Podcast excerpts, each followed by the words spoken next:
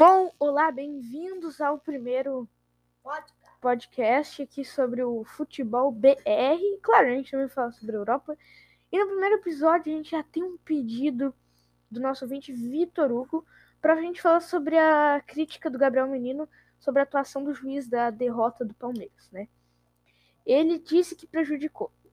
E depois de ser campeão olímpico com a seleção brasileira, o Gabriel Menino foi titular na lateral direita na noite do, deste sábado na derrota do Palmeiras para o Atlético Mineiro por 2 a 0 no Mineirão. O volante e polivalente jogador não aprovou a atuação do árbitro carioca Bruno Arleu de Araújo após expulsar Patrick de Paula aos 35 minutos do primeiro tempo, o que acabou sendo determinante para o Reves. Bom, meu nome é Caetano Borges e você está ouvindo Futebol BR. Vamos se aprofundar nessa notícia e é isto.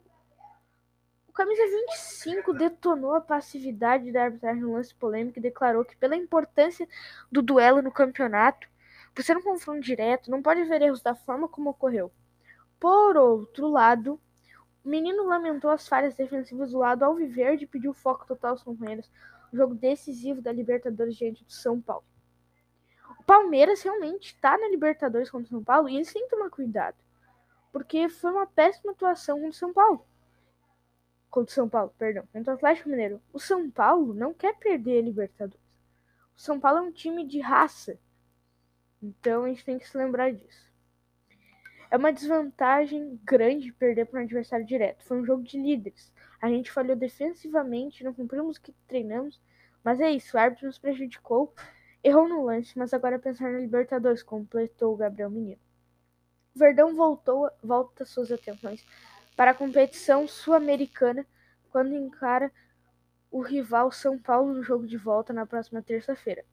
O Choque Rei será disputado no Allianz Parque às nove meia.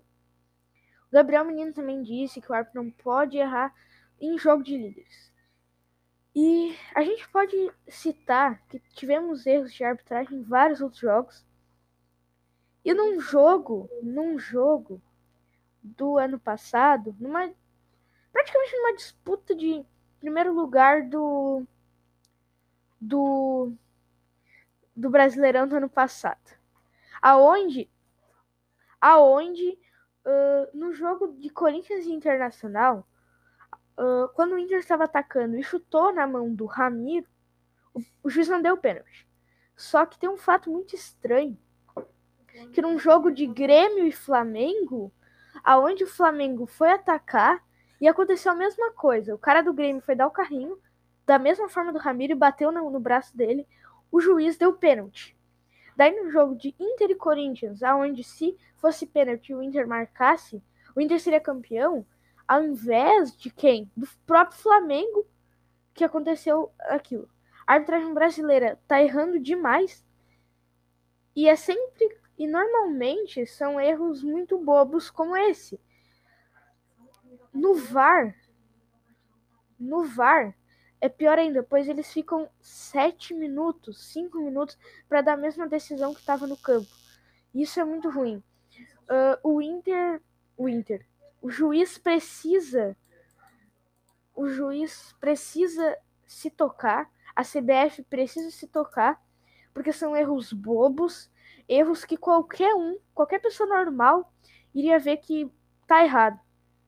Como foi no jogo do Palmeiras, como foi nesse jogo do Corinthians e bobear, falar bobagens é muito ruim. E a gente tem que se lembrar de um jogo de 2006 que era Corinthians e Inter. Bom, a gente fala sobre outras notícias daqui a pouco. E como aqui é futebol raiz e eu sou gaúcho, eu também preciso falar de todos os times, porque aqui é Brasil, a gente não tem só Brasileirão Série A. A gente só não vai falar do Flamengo. A gente não pode falar só do Flamengo, do Corinthians, desses times grandes. Então eu resolvi trazer notícias sobre o Brasil de Pelotas, que é um time que eu acho ele bem legal, um time com bastante tradição aqui do Rio Grande do Sul. É pequeno, mas é um time que tem bastante tradição, tradição, tradição. E bom, na última rodada que o Brasil de Pelotas disputou no Brasileirão Série B, ele perdeu do Coritiba por 2 a 0. Foi jogando em casa e assim, a gente não pode dizer, porque às vezes a gente pode, por exemplo, a gente tá jogando e a gente escorrega bem na hora que a gente vai tirar a bola porque tá chovendo. Nesse jogo tava sol. Tava um sol, tava não tava muito quente, né? Porque aqui no Rio Grande tá frio de vez em quando. Mas também não tava frio, não tava aquele frio de congelar. Então não tem desculpa. O Brasil de Pelotas precisa. O Brasil de Pelotas precisa achar uma forma. Porque o Brasil de Pelotas está na mesma situação que o Grêmio. Um pouco pior, porque o Brasil de Pelotas está na lanterna e o primeiro lugar está com 31 e eles com 12.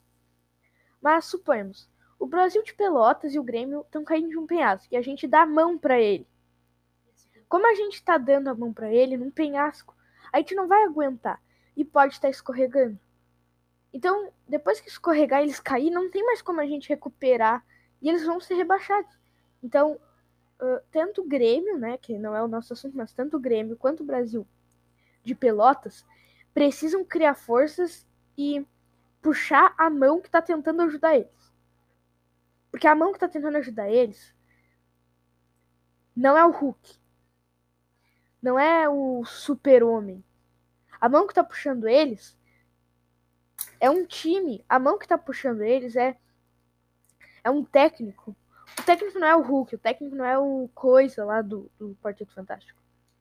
Então a gente tem que se lembrar disso. E eles precisam sim. Os dois, né? O o Brasil de Pelotas e o Grêmio eles precisam se arrumar. Uh, esse esquema, agora vamos falar um pouquinho do Grêmio, mas esse esquema aí do da, tático do Grêmio não é bom. Porque, por exemplo, jogar Thiago Santos, Darlan Jean-Pierre. Thiago Santos é muito recuado. Para falar assim, ele não, ele não é aquele cara lá que joga na frente, que nem o Dourado faz muitas vezes, e o Edenilson tá sempre fazendo. E volta, claro. O Darlan pode jogar mais para frente, mas ele ainda não foge da posição de volante. E o Jean-Pierre não está numa boa fase. Os dois times precisam ter atenção, porque senão eles podem cair. E tu já imaginou ver Grêmio na Série B de novo, né, pela terceira vez, e o Brasil de Pelotas na Série C? Isso seria muito triste. Então, assim a gente termina o nosso primeiro episódio do podcast com a atenção voltada para esses dois times. Então é isso, obrigado e até o próximo.